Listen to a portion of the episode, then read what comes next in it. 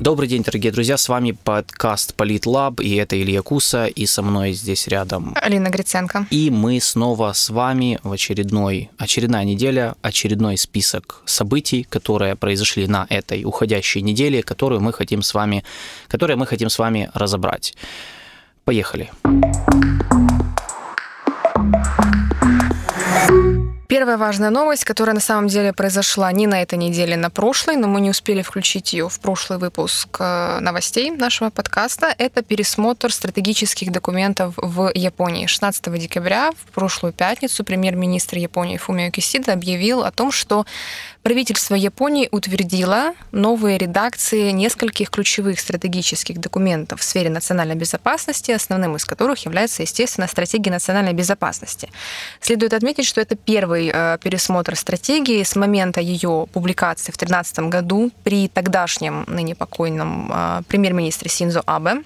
Э, стратегия включает в себя несколько значительных нововведений, основное из которых состоит в том, что Япония получает право на нанесение контур-удара в ответ на атаку со стороны другого вражеского государства да, по японской территории.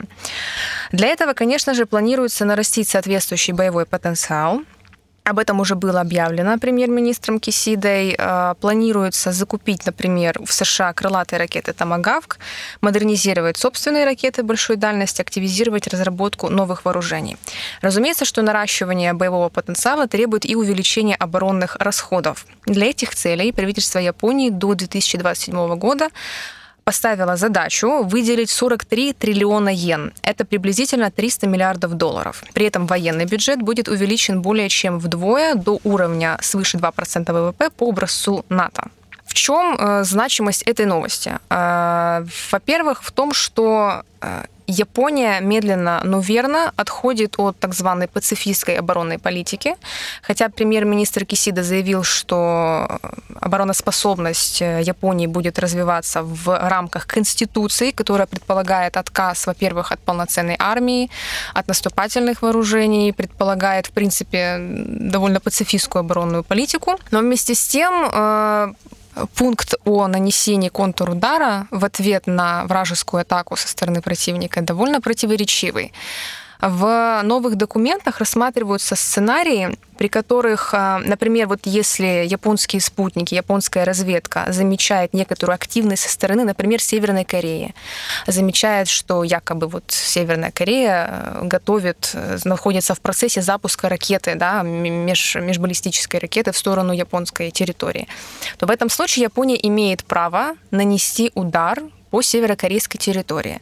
Если, например, японская разведка замечает корабль северокорейский, который якобы тоже, как может показаться, да, готовится к тому, чтобы нанести удар по японской территории, в этом случае Япония тоже имеет право нанести удар по северокорейскому кораблю, даже несмотря на то, что он может находиться в северокорейских водах.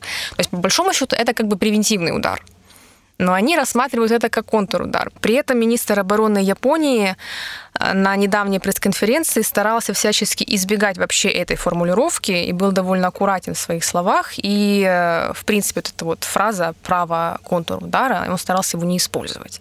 Потому что он действительно довольно противоречивый, потому что, по большому счету, имеется в виду превентивный удар, по факту. А что это вообще означает для Японии, вся, весь этот пересмотр э, этих ключевых документов и стратегии национальной безопасности, что это вообще обозначает для региона? То есть, во-первых, Япония медленно, но верно приближается к, к тому, чтобы утвердиться в качестве регионального лидера, а, приближается к тому, чтобы снизить асимметрию в союзе с Соединенными Штатами. Я напомню о том, что после Второй мировой войны Япония несколько лет находилась под американской оккупацией. В сотрудничестве с американцами была разработана новая конституция, которая действует э, по сей день, где включена девятая статья, так называемая пацифистская статья, в соответствии с которой Япония отказывается от войны, отказывается от армии и наступательных вооружений. Япония, в принципе, довольно ограничена, весьма недовольна, весьма ограничена в маневренности относительно развития обороноспособности. Но в последние годы э, эта тенденция к снятию вот этих оков поствоенных устоев, поствоенного мира, э, эта тенденция все более очевидна. То есть Япония приобретает возможность э, добиться некоторой автономии от Соединенных Штатов Америки. Это в совокупности с тенденцией, которая стала особенно заметна после прихода к власти Фумио Кисиды в прошлом году, это выстраивание союзов с другими государствами. А, то есть это отход от безоговорочной ставки на Соединенные Штаты Америки. За этот год Япония успела заключить несколько договоров, например, с Австралией, с Новой Зеландией, с Филиппинами. Был, а, был заключен оборонный пакт, так называемый принципиальный, да, то есть в принципе, in principle, оборонный пакт с Великобританией. То есть Япония пытается за счет стран, которых можно назвать американскими союзниками, выстроить нек- некую сеть собственных союзников, такой определенный пул своих союзников. А, в, то есть э, с точки зрения вот стратегической какой-то перспективы, безусловно, пересмотр этих документов и все нововведения это э, очень значимые, э, ну, очень значимые на самом деле события. В чем могут заключаться минусы? Э, в первую очередь, как я уже сказала, наращивание оборонного потенциала потребует, э, соответственно, увеличения расходов на оборону. А значит, их надо будет забрать а, где-то еще? Да, а это будет предполагать рост э, увеличения налогов.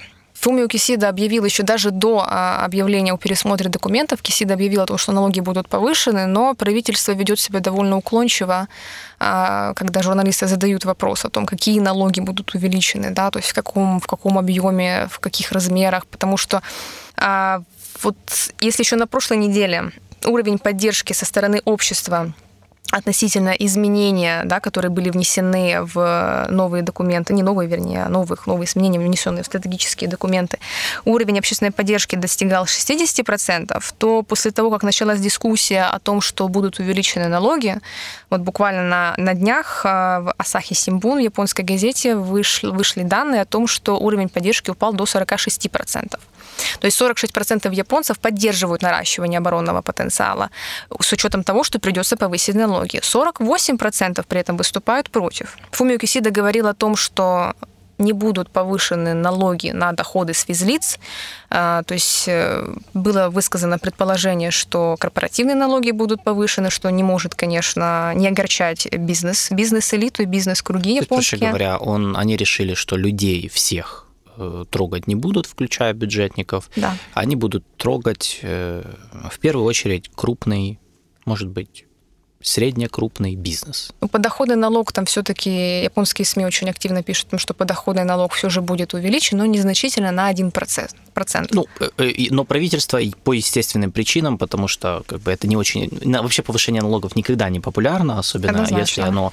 Если мы речь идет о подоходном налоге, но тем не менее они делают упор, насколько мы понимаем, они делают упор в своей публичной риторике все-таки на то, что вот э, повышается больше для именно корпоративной налоги. То есть и людей, будет повышаться как бы постепенно, мы... да. да ну, ну, конечно, да, говорил, потому что да. чтобы не вызвать шок единомоментный, который может обрушить их рейтинги. При том, что у них рейтинги довольно сильно покачнулись этим летом после смерти Синзо Абе, после убийства Синзо Абе, потому что стало известно о связях многих представителей а, японской политической элиты и ныне правящей партии, либерально-демократической партии Японии, о связях с так называемой церковью объединения. Это своего рода религиозная секта, а, которая пустила весьма прочные корни, скажем так, в Японии и занималась спонсорством многих японских политиков, в том числе и бывшего министра обороны Нобуо Киси, например.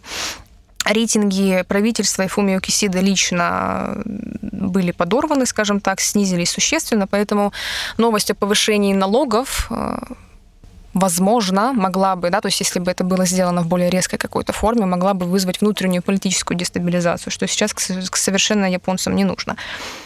А в чем заключается еще основной э, минус, да, основные минусы или риски, которые могут случиться в результате пересмотра этих документов? Это, во-первых, рост японофобии в, в регионе. А, не только в таких государствах, как Китай, например, или Южная Корея, которые используют антияпонскую риторику для, например, мобилизации электората или вот для попытки как бы вывести общественное внимание вот на какого-то внешнего, на какой-то внешний раздражитель, на какого-то вот условного внешнего врага. А, в китайских СМИ очень активно транслировались протесты, которые происходили в Токио э, после а, объявления обо всех этих нововведениях. Далеко не все, на самом деле, поддержали наращивание оборонного потенциала. Были люди, которые вышли на протесты с плакатами о том, что история Японию ничему не учит, да, то есть и груз японского милитаризма, да, за который по сей день к Японии относятся довольно подозрительно во многих странах Азии.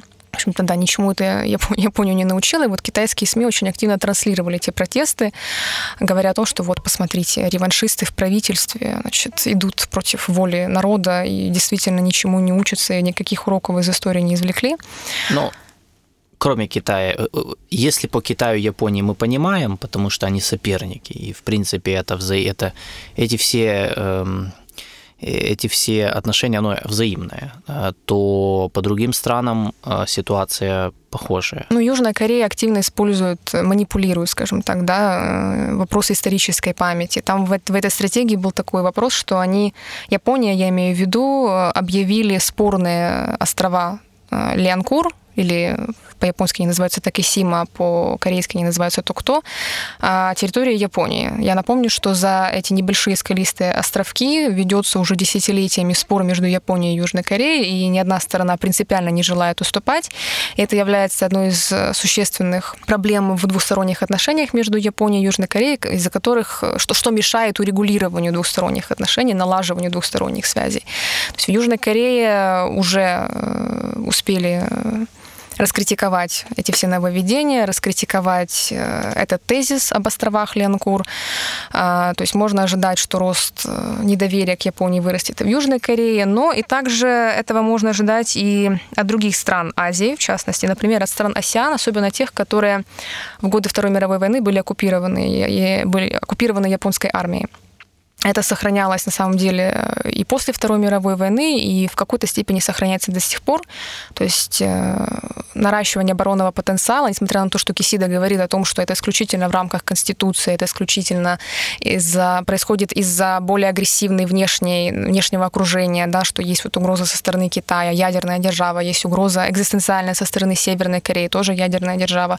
То есть это все как бы обосновано и имеет э, весьма весомые причины, почему ну, Япония это делает. это на Китай и Северную Корею. Да, это, это, две основные, это две основные угрозы, ага. и 82% японцев рассматривают Китай и КНД, э, рассматривают КНДР как основную угрозу, Китай на второй позиции. Китай занимает 81%, на самом деле разница небольшая, но тем не менее. То есть, ну да, две ядерные державы, э, которые ведут себя довольно агрессивно на международной арене, и вот исходя из угроз, которые вот представляют собой эти, эти два государства, Япония наращивает свой оборонный потенциал. То есть все равно делает акцент на том, что это так или иначе оборонный потенциал, ну, направленный на оборону. на том, что все обороняются. То есть на самом деле это это же тренд такой, что как бы ну, ну никто же не будет да. говорить публично, что мы наращиваем свой наступательный потенциал. Да, завтра но японцы мы... ограничены в этом, в наращивании Еще больше, чем другие, но в целом надо да. сказать, что оборонный потенциал, э, превентивный удар, э, ответный удар, удар да. все это эвфемизмы, часто это эвфемизмы, под которыми понимается, конечно же, не только оборона, но и в том числе какие-то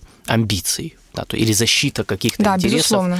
наступательного характера. Для Японии это желание приобрести статус так называемого нормального государства, то есть полноценной армией, снять все послевоенные ограничения на, да, на свой военный сектор, на экспорт вооружений, в том числе на разработку вооружений. А снять это все они хотят, потому что они достигли такого уровня развития, что да им тесно в этих ограничениях, они хотят взять на себя ответственность и играть более активную роль в региональном, в региональной системе, а для да этого... в глобальной, в принципе, тоже, да. И в глобальной тем более, а для этого, конечно, нужно отвязываться от тех ограничений, которые да. уже, ну, во-первых, они не актуальны, ну, банально, уже прошло много лет, уже 70, больше 70 лет прошло, и и, в общем-то, Япония совсем ну, считает себя другой страной, другое поколение, и многие вещи эти не актуальны.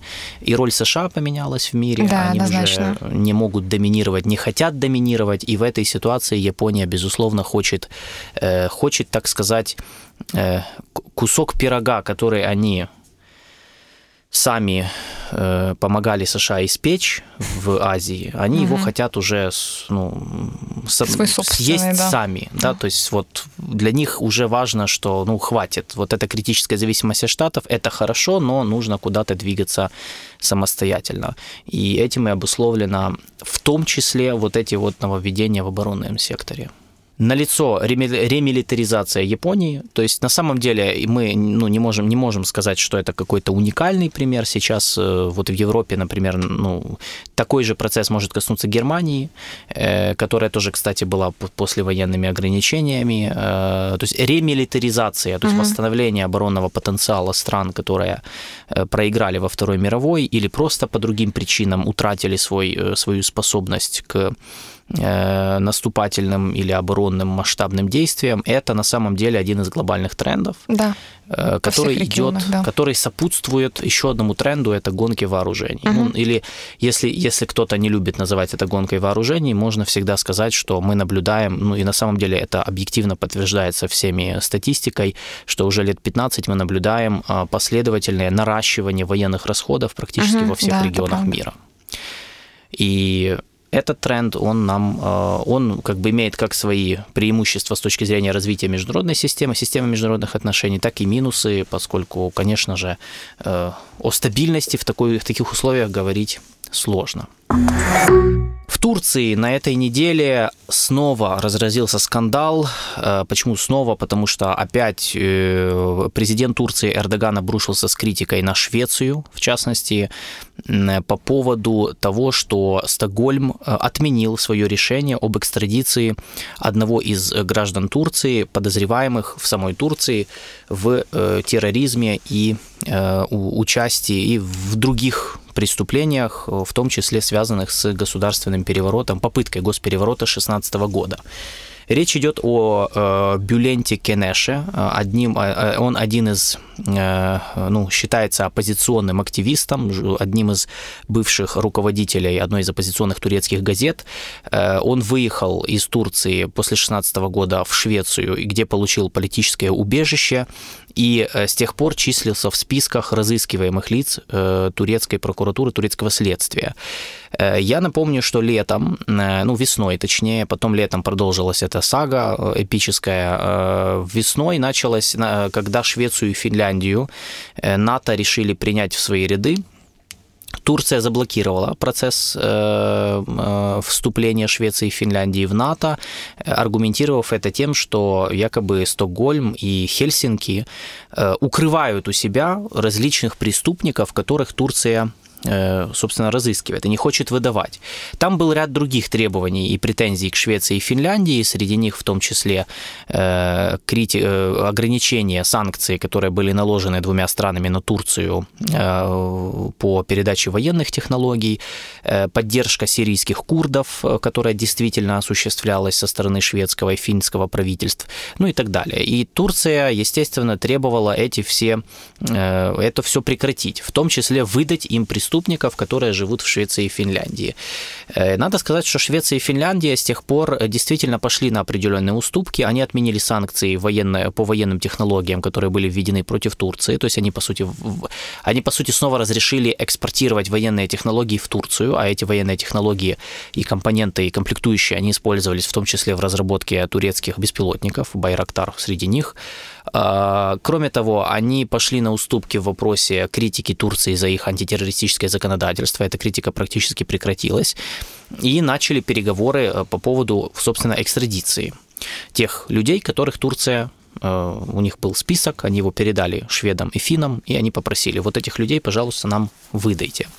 И вот э, недавно, две недели назад, громкая новость одного из первых людей из списка экстрадируют из Швеции. Собственно, Бюлента Кинеша. А когда об этом узнали, естественно, это вызвало огромный резонанс, потому что э, критики Эрдогана вышли на улицы Швеции и Стокгольма, были протесты э, с требованием отменить это решение, мол, что вы делаете, вы выдаете, выдаете невинного, по их мнению, человека авторитарному режиму, и вообще, как это называется. Э, сторонники э, турецкого президента, наоборот, говорили, вот Турция добилась своего все-таки, вот, вот как надо проводить политику, и тут, спустя какое-то время, Швеция отменяет свое решение. Естественно, в Анкаре это вызвало негативную реакцию. А сразу же выступили и министр юстиции Турции, и министр иностранных дел, которые сказали, осудили Швецию и сказали, что ну как так, вы же пообещали нам выдать этого человека, а теперь не хотите выдать, ну значит, И ну, намекнули там, э, что они не дадут свое согласие на вступление Швеции в НАТО, пока их э, требования, требования Анкары об экстрадиции преступников, подозреваемых, э, ну, с их точки зрения преступников, то есть подозреваемых в определенных действиях, не будет выполнено. Таким образом, э, по состоянию на, на декабрь мы видим, что ситуация, которая сложилась весной между Турцией и странами НАТО, не решилась. Э, как, в общем-то, и на самом деле многие прогнозировали, э, что, да и, в общем, я об этом писал, что Швеции и Финляндии будет трудно выполнить эти все условия, потому что обе страны имеют, э, ну, на общественно-политическом уровне у них обостренное чувство как бы приоритета вопросов прав человека. Угу. То есть они не могут, для них очень, права человека имеют важное значение. То есть это, это один из базовых принципов их внутренней и внешней политики. И поскольку к Турции есть много э, претензий, где-то справедливых, где-то, может, не очень, но объективных в каком-то смысле по поводу э, того, в какую сторону движется страна. То есть Турция, опять же, ну не секрет, что в последнее время там очень четко видны и авторитарные тенденции, были проблемы с нарушением прав человека. После, после попытки госпереворота 16 года десятки тысяч людей были брошены в, в тюрьму, в том числе многие из которых до сих пор считаются политзаключенными. А, среди них и журналисты, и уличные, и гражданские активисты, гражданские уличные активисты, политики оппозиционных партий. И понятное дело, что в Швеции и Финляндии на, на уровне общественности и вообще договоренности с Турцией негативно восприняли, потому что посчитали, что как-то это все выглядит э, недемократично и совсем-совсем не либерально, и вообще, вообще как-то не очень это выглядит. Э, но многие просто были скептично настроены. Я думаю, что весной и летом э, все думали так, что ну договорились, но реально ничего не будет. То есть mm-hmm. думали, что Турция и Швеция сойдутся где-то посередине. Ну, то есть до экстрадиции не дойдет, это слишком круто mm-hmm. уже, да, выдавать уже откровенно людей, которые получили у тебя политическое убежище. Mm-hmm. А, э, мол, они до этого не дойдет, они там где-то санкции отменят, где-то просто нормализуют диалог, и все будет нормально. Но мы видим, что этого не произошло. Турция настаивала все эти месяцы на том, что нет, все-таки выдайте нам этих людей. И получилось так, что собственно, э, дошло до вопроса экстрадиции. Более того, несмотря на то, что многие люди, что, что э, многие не верили в то, что Стокгольм и Хельсинки займутся экстрадицией, что до этого дойдет, мы видим, что наоборот они начали этот процесс, то есть реально э, дошло до конкретного судебного решения, но потом процесс пошел назад после острой негативной общественной реакции. Что будет дальше? Очень сложно э, прогнозировать, потому что, на, потому что Швеция и Финляндия, собственно, как это было с самого начала, они оказались в типичной дилемме, моральной дилемме, uh-huh. когда, с одной стороны, есть вопрос выдачи подозреваемых для того, чтобы вступить в НАТО, то есть конкретно вопрос интереса, политического интереса, а, а на другой чаше весов э, вопрос э, ну, индивидуально прав конкретного человека, который получил политическое убежище. По мнению шведского правительства, он имел на это право и основания. Э, они, он, он не просто имел основания, они считают многих из тех, кто получил у них убежище, что их преследуют по политическим соображениям. Соответственно, если они выдают этих людей, угу. они как бы предают собственные принципы. Собствен... Сделка с совестью. Что-что? Сделка с совестью. Да, вот, угу. вот, вот, это, вот, мне, вот эта формулировка, она да, более точная. То есть это то, что сейчас происходит с Швецией и Финляндией, и вот это был первая лакмусовая бумажка. Угу. Вот в декабре мы получили первый, по сути, э, не знаю, будет ли это прецедентом, но это первый случай, когда реально э, была попытка вот все-таки переступить через свои принципы, угу. она не, не получилась. И дальше, ну, э, я думаю, дальше они будут э, разговаривать между собой. Швеция и Финляндия будут настаивать на том, чтобы все-таки с турками договориться посередине, угу. до саммита НАТО в июле, когда в 2023 году, в июле планируют, что Швеция и Финляндия присоединятся к НАТО все-таки. А Турция будет делать все, чтобы до июля все-таки дожать и Швецию, и Финляндию к тому, чтобы они вот, вот сделали все, что было в списке требований Анкары. И экстрадиция подозреваемых, и, и, и, и в том числе полное прекращение поддержки сирийских курдов потому что в под поддержкой сирийских курдов Турция понимает не только там предоставлением денег и оружия в Сирии, но и открытие их представительств в Стокгольме mm-hmm. и Хельсинки, которые там работают. Поэтому э, это очень интересная история, э, которая напрямую сейчас затрагивает вопрос расширения НАТО, которого мы в этом году не увидели, ну и я думаю, до конца года mm-hmm. не увидим. На этой неделе состоялся визит министра иностранных дел Австралии Пенни Вонг в Китай. Она встретилась со своим китайским коллегой Ван И. На самом деле не важно, о чем они там договорились, потому что они не договорились ни о чем конкретном. Это был довольно символический а, визит, который был якобы приурочен к юбилею установления дипломатических отношений. В этом году Китай и Австралия отмечают 50 лет дипломатических отношений. Важно то, что это был первый визит министра иностранных дел в Китай за три года. Я напомню, что китайско-австралийские отношения серьезно ухудшились за последние четыре года, когда у власти пребывало либеральное правительство во главе со Скоттом Моррисоном, особенно в 2020 году а, после взрыва коронавирусной пандемии. Австралийское правительство обвинило Китай в распространении вируса. Там было несколько таких провокационных теорий заговора, в ответ на что китайцы серьезно обиделись, ввели ряд высоких пошлин на такие товары, как, например, австралийское вино или на мясо, импортируемое из, из Австралии. И э, все, все вот это время, начиная с начала коронавирусной пандемии, отношения между Китаем и Австралией оставались довольно холодными усугубило ситуацию и создание прошлой осенью трехстороннего объединения ОКУС, в которое входит Австралия, Великобритания, Соединенные Штаты Америки. Однако новое правительство лейбористов, которое пришло к власти в мае этого года во главе с Энтони Альбанеза, и, и да, в, в кабинете которого Пенни Вонг занимает должность министра иностранных дел, а можно сказать, что характерной тенденцией нового лейбористского правительства является попытка наладить двусторонние отношения с Китаем. С чем это может быть связано? А, во-первых, когда лейбористы пришли к власти, они пришли с довольно громкими лозунгами, а, с довольно такой много, многообещающей, перспективной риторикой о возрождении, скажем так, австралийского внешнеполитического величия. Да? За последние годы авторитет Австралии несколько ухудшился, ухудшился, особенно в регионе, да, в океане и в южной части Тихого океана. Австралия воспринимается как такой заместитель шерифа, то есть второстепенное государство, да, которое следует в фарватере Соединенных Штатов Америки. Однако на фоне на фоне ослабления позиций Соединенных Штатов в океане начал образовываться такой некий вакуум влияния, или даже, можно сказать, вакуум власти.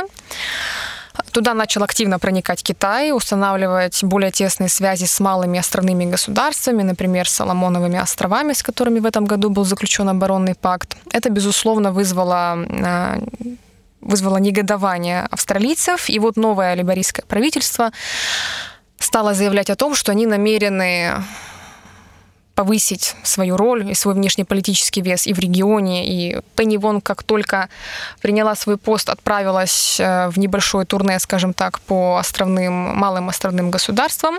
И вот попытка наладить отношения с Китаем, мне кажется, это идет в их контексте вот, возрождения да, внешнеполитической некой автономии, то есть попытка отойти от э, следования в тени Соединенных Штатов и попытка выстраивать собственную автономную политику. То есть да, они как бы в клубе с Соединенными Штатами, в клубе с западными странами, которые находятся в конфронтации с Китаем, но при этом, учитывая серьезные, да, значимые торговые отношения с Китаем, Австралия полностью не может отказаться от, от взаимодействия с Китаем, понимая, что вес Китая на международной арене действительно серьезный, и плюс Австралия, которая, новое правительство серьезно занимается вопросами климата, борьбы с изменениями климата, без Китая справиться с этими вопросами, которые являются глобальными, с теми проблемами, с которыми сейчас э, мир сталкивается на фоне изменений климата. Без Китая невозможно эти вопросы решить. А для Австралии зеленая повестка, скажем так, э, повестка вопросов в защите там, окружающей среды, экологии краеугольно важна. Для Австралии, для всех или для правых и для, для левых а, нынешних, а, вот которые Для нынешних лейбористов, потому да. что через зеленую повестку, через экологические вопросы они пытаются возродить свой авторитет среди малых островных государств. Ну, то есть, по большому счету, мы имеем в повторение ситуации э, с Японией. Да, да, однозначно. Да, то есть региональные тенденции подталкивают Австралию, как и Японию, мы об этом до этого, мы до этого говорили, э, подталкивают Австралию к большей самостоятельности, к попытке взять на себя больше управления процессами. Потому, да, однозначно. но, но, но мы видим разницу в методиках и в подходах, то есть между правыми и левыми. Ну, правоцентристы, консервативная uh-huh, партия, uh-huh. которая была при этом Скотта Моррисона, которая uh-huh. была при власти до лейбористов, у них был другой подход, они шли в жестком формате да, из штатов, да. то есть они делали ставку не, не, не так, не столько на зеленую политику, сколько на такое жесткое, проамериканский военно фарватер с военно-политическим uh-huh, uh-huh. уклоном. Э, ну и, конечно же, с антикитайской риторикой. И, Лейбористы... Да, они сейчас критикуют либералов за вот это, то, что они потеряли лицо, скажем так. Да, да договариваться с Китаем и так нельзя и так далее. Да, вот у лейбористов другой подход, у них подход основанный как бы на большей мягкой силе, на балансе, на попытке э, то есть мы тут четко нужно понимать, что, ну, я думаю, что речь не идет о том, чтобы подружиться с Китаем. Угу. То есть речь идет о том, чтобы нормаль... упорядочить с ним угу, отношения угу. и конкуренцию, потому что идея состоит в том, что если ты контролируешь этот процесс, то ты можешь на него эффективнее влиять. Да, однозначно. То есть в этом суть мышления лейбористов австралийских на данный момент. То есть они считают, что вот это лучший путь, чем просто вот, э, как им кажется, в тупую, да, там, угу, лбами лобовое, биться, да. Э, лобовое столкновение с Китаем там по полной программе. Вот они считают, что нет, надо идти больше по такой мягкие инструменты, э, приоритизировать над жесткими. Мне еще кажется, Китай важен для Австралии в контексте попытки расширить сферу своих интересов и сферу влияния. Сейчас у них активизировалась концепция Австралазия, Australasia. То есть они пытаются доказать очень активно, что Австралия принадлежит не только региону Океании, но и Азии в том числе. Пенни Вонг, когда была Пенни Вонг, кстати, э, политик китайского происхождения, но родилась она в Малайзии, на острове Калимантан, но впоследствии переехала в Австралию. И вот она свое происхождение использует как такой инструмент мягкой силы. Она когда была в Малайзии летом, по-моему, uh-huh. она выступала в аналитическом центре, и она вот, э, собственно, использовала вот этот, вот этот тезис о своем происхождении, что вот посмотрите, вот выходцы там из Малайзии, из Азии принимают очень активное участие в австралийской политике и вообще, то есть в, в, присутствуют в австралийском российском правительстве. Вот, мне кажется, для них вот Китай важен в контексте выстраивания собственного курса политического внешнего именно в Азии. Ну, правильно, потому что чем больше ты управляешь процессами, тем выше веро... чем, чем больше у тебя самостоятельности, чем выше вероятность, что ты сможешь сформулировать свой собственный функционал, в регионе или на глобальной арене. То есть не, не навязанный кем-то, не придуманный uh-huh. кем-то, а собственный функционал. А если у тебя есть собственный функционал, тебе легче его продавать разным партнерам, то есть его, ну, то есть по сути им торговаться, uh-huh. говорят, что вот мой функционал такой, и это тебе дает больше субъектности по большому счету. И я так думаю, что этому, собственно, и посвящена uh-huh. внешняя политика Австралии на данный момент.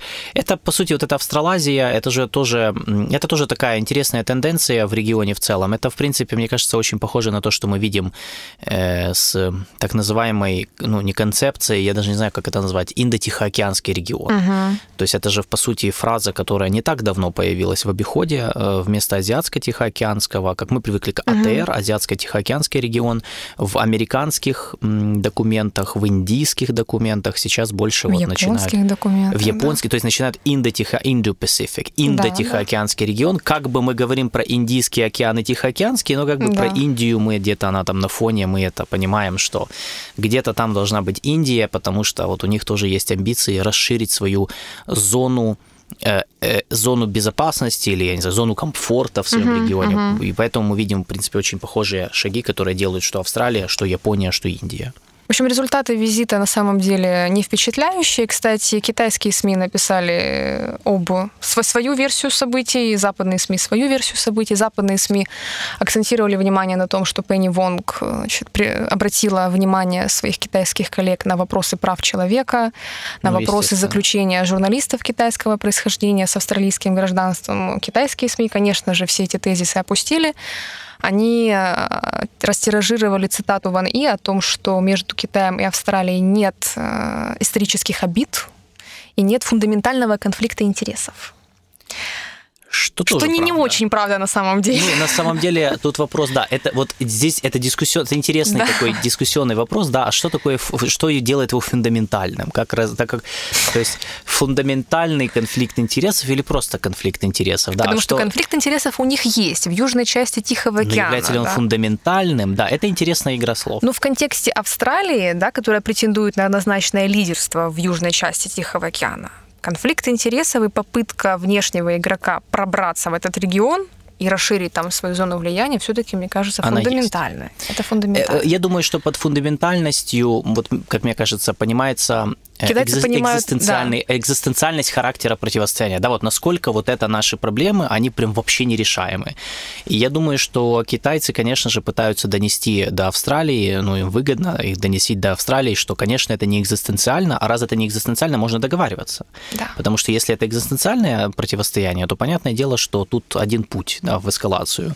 И э, понятно, что Пекин пользуется тем, что лейбористы занимают более, как кажется, и как называют их критики, мягкой позицией. Ну, мы, мы в другом понимании понимаем эту мягкой позицией, то есть в другой, другой, другим подходом они пользуются лейбористов, чтобы просто рассказывать, что да, у нас все-таки мы можем договориться. То есть я думаю, что приглашение к переговорам, что давайте все-таки договоримся, в том числе о распределении э, сферы влияния в южной части Тихого океана.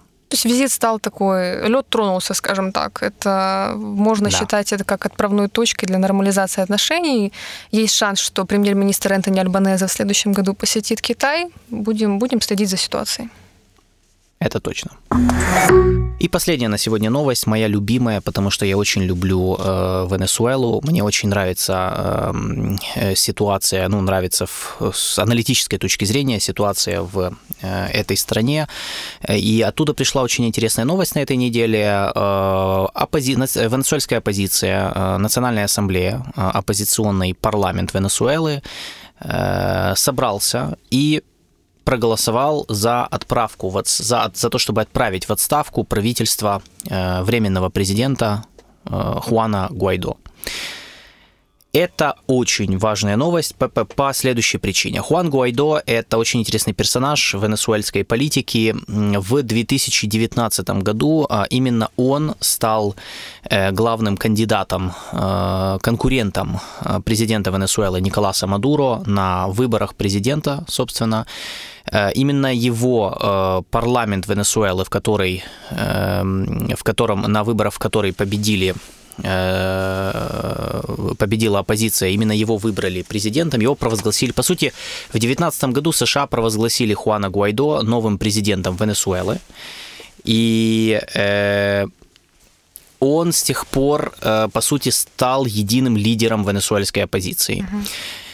Многие его назвали самопровозглашенный президент, э, поскольку, ну, понятно, не все страны мира его признали, далеко не все. Э, Формального признания официального, э, если я не ошибаюсь, вообще не было. То есть были просто ну, такие политические заявления в его поддержку. То есть президент Венесуэлы Николас Мадуро при всех проблемах, связанных с избирательным процессом в Венесуэле, он как бы остается типа президентом, но при этом есть еще Хуан Гуайдо, как другой, еще один президент, но от оппозиции. И, по сути, последние три года ситуация в Венесуэле э, развивалась по линии раскола между оппозицией, э, мобилизованной и объединенной вокруг Хуана Гуайдо, и э, властью, как бы объединенной вокруг Николаса Мадуро. Э, Кризис в Венесуэле очень серьезный, считается одним из самых масштабных э, по вообще всем критериям. Э, 7 миллионов венесуэльцев покинули страну за последние три года в результате социально-экономического и финансового кризиса, который, в котором погрязла Венесуэла, как в результате неэффективной экономической политики национальной, так и в результате внешних санкций, давления и вообще всей этой дестабилизации, которая произошла после 18-19 годов. И вот вдруг Хуана Гуайдо убирают с поста временного президента, фактически, потому что еще там должно быть э, голосование одно, чтобы закрепить это решение, но уже сейчас видно, что три из четырех крупнейших партий э, оппозиционных проголосовали за то, чтобы э, проголосовали за то, чтобы не дать ему еще один год полномочий его правительства. Э, Только его собственная партия «Народная воля» э, не поддержала это решение. Все остальные сказали, э, парень, ты должен уходить. Что, собственно, произошло? На самом деле это интересно, это веха в истории венесуэльского кризиса, потому что э, Хуан Гуайдо долгое время считался ну, потенциальным президентом Венесуэлы в случае свержения Николаса Мадуро, и, собственно, его на это и готовили. Э, Соединенные Штаты э, со своими региональными союзниками в свое время, это при Трампе еще было, с Колумбией и Бразилией, были одними из тех, кто поддерживал его, и, собственно, я думаю, что именно эти три страны были, были бы первыми, кто его бы признал. Угу. В случае, если бы правительство Мадуро не удержалось при власти, но за последние три года Гуайдо не получилось э, у него не получилось ни мобилизовать сторонников, э, ни удержать их возле себя, ни организовать как следует работу оппозиции. И э, он очень многих союзников растерял, с некоторыми поконфликтовал. То есть, по большому счету, Хуан Гуайдо стал примером неэффективного неэффективного прозападного оппозиционера. Угу. Вот это, это тот случай, когда не получилось. То есть революция не получилась, а лидер революции оказался э, не таким э, эффективным, не таким революционным, как революционеры думали, он должен был быть. Да. Но э, в любом случае э, это, это интересная история не только потому, не только из-за персональной трагедии э, политической карьеры Хуана Гуайдо. Я не знаю, сколько это будет трагедия для него, но это очень серьезный удар по его карьере. На данный момент у него 17% рейтинга, это очень мало. Э, учитывая, что на пике своей популярности он был способен организовывать акции протеста в Каракасе, прямо у военных баз, и ну, он, по сути, был одним из немногих, кто смог бросить в прямой вызов Николасу Мадуру и, в принципе, играл в этом очень важную роль. Сейчас его планируют заменить, его правительство планирует заменить на комиссию, которая будет состоять из э, нескольких законодателей, то есть депутатов парламента. То есть они э, ушли от того, что критики Гуайдо назвали вождизмом, то есть как угу. бы ставкой на одну, одного человека, в более такое безликое в безликую коллективную ответственность, когда mm-hmm. коллегиальные решения должны приниматься по ключевым вопросам. Э, я это все связываю с двумя факторами. То есть вся эта история про отстранение Гуайдо связана с двумя факторами, на мой взгляд. Первое э, недавние договоренности между США и Венесуэлой о mm-hmm. возобновлении добычи нефти в Венесуэле. Mm-hmm. США сняли часть санкций с Венесуэлы и вернули туда компанию свою Chevron, которая mm-hmm. снова начала разработку нефтяных месторождений для экспорта нефти, в том числе в страны страны Европы, поскольку сейчас есть на них спрос после санкций, которые были введены против России. И второе, э, это договоренности с венесуэльским правительством, с Мадуру о том, что с него снимут санкции, если угу. он договорится с оппозицией провести новые выборы. И Мадуро, надо сказать, устно пообещал, что, конечно же, он договорится с оппозицией провести новые выборы. Э, мы не знаем, мы не, нам сложно оценить э, силу устных обещаний угу. Николаса Мадуро, но реально это то, что произошло. И на данный момент э, единственной проблемой оставался Хуан Гуайдо, который, конечно, выступал против любых переговоров с Мадуро. Он занимал довольно радикальную позицию. Понятное дело, потому что он не хотел терять лицо. Угу. Э, он слишком много капитала влил в то, чтобы, собственно, бороться с президентом Венесуэлы, а тут ему надо с ним общаться и договариваться.